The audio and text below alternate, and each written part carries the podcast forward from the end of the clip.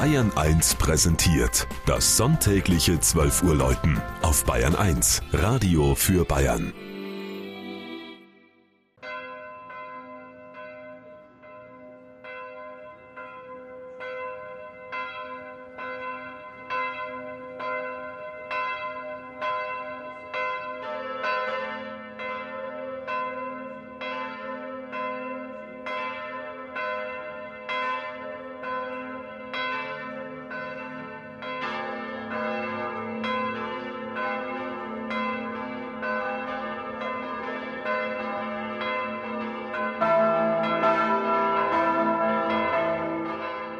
Nesselwang in Schwaben.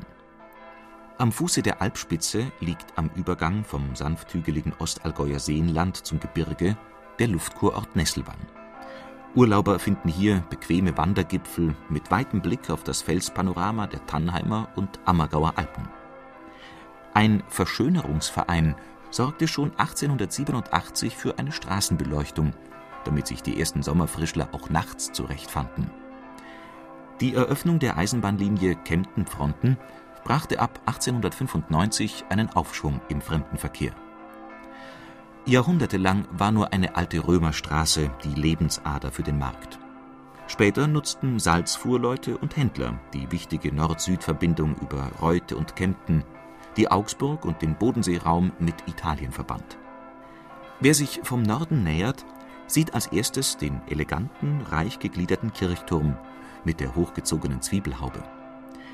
Der Turm von 1748 und die stattliche Kirche bilden eine harmonische Einheit von Barock und Neubarock. Die Pfarrkirche St. Andreas feiert heuer mit einem Festjahr ihr hundertjähriges Bestehen.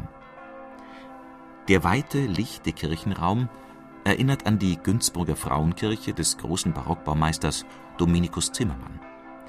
Auch in der reichen Ausstattung haben die Künstler vor 100 Jahren den Geist des heiteren schwäbischen Rokoko bis ins kleinste Detail nachempfunden.